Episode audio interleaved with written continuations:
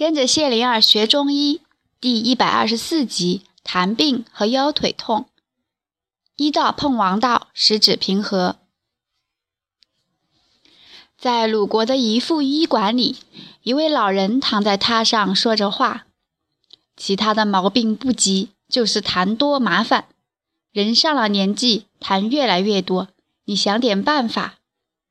扁鹊说：“好。”用小棉被帮老人盖好了双腿，又问：“痰是浓痰还是稀痰？”老人答：“稀痰，每天都有，是白颜色。”扁鹊说：“吃少了有痰，病藏在里；吃多了有痰，病藏在外。”老人说：“我能吃能喝，吃的也快，那么病在外喽，在哪儿？”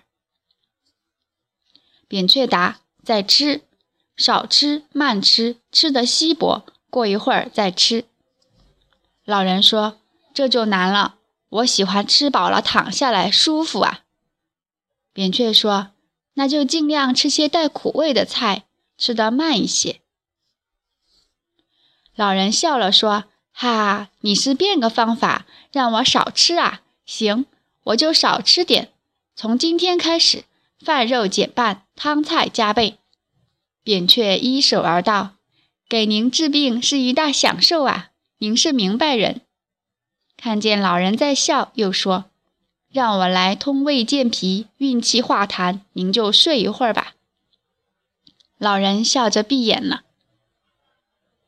扁鹊用薄棉被盖了老人的上身到小腿，又将小棉被往下拉，露出老人的小腿中段，再开了针盒，放到榻边。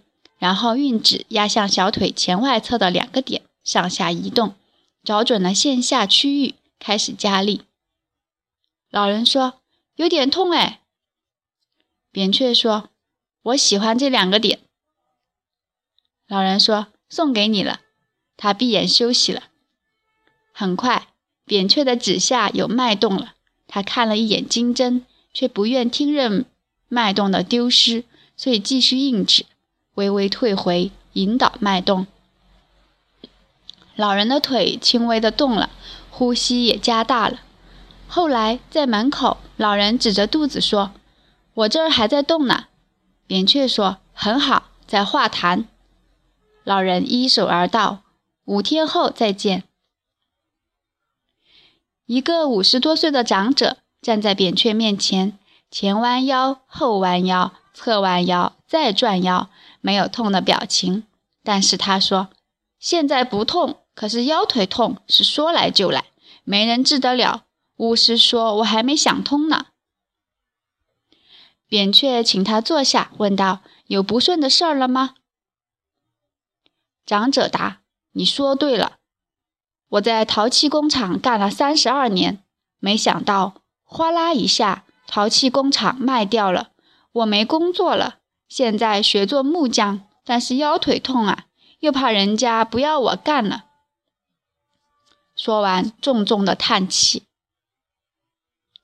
扁鹊说：“你这病叫做紧张，你不知道的时候，腿已经抽得很紧，血脉不通，腰腿痛了。只要你放松，像现在这样就没事。你再想想木器工厂，一会儿腿就痛了。哎呦！”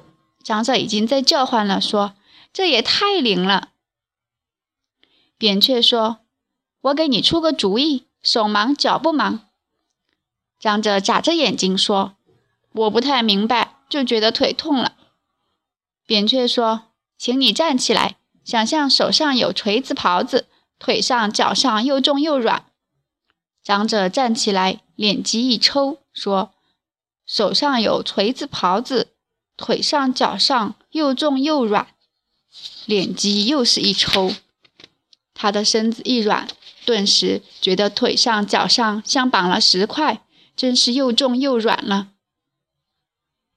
他笑了说：“现在不痛了，一会儿还会痛吧？”扁鹊说：“会，你多练习就不会痛。”长者轻声对自己说：“手忙，锤子刨子。”腿脚不忙，又重又软。扁鹊看他口中念叨，在屋里转悠，练了又练。后来在门口，长者问：“每天练三五十遍，可以靠自己，不靠医者了吧？”